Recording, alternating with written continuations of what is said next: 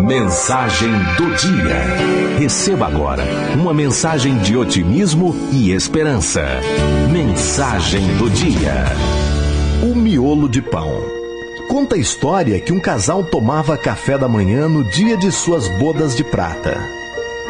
A mulher passou a manteiga na casca do pão e a entregou para o marido, ficando com o miolo.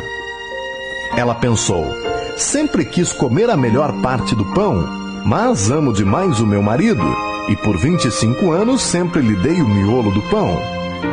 Mas hoje quis satisfazer meu desejo. Acho justo que eu como o miolo pelo menos uma vez na vida. Para sua surpresa, o rosto do marido abriu-se num sorriso sem fim e ele lhe disse: Muito obrigado por este presente, meu amor. Durante 25 anos, sempre desejei comer a casca do pão mas como você sempre gostou tanto dela, jamais ousei pedir. Moral da história: Você precisa dizer claramente o que deseja.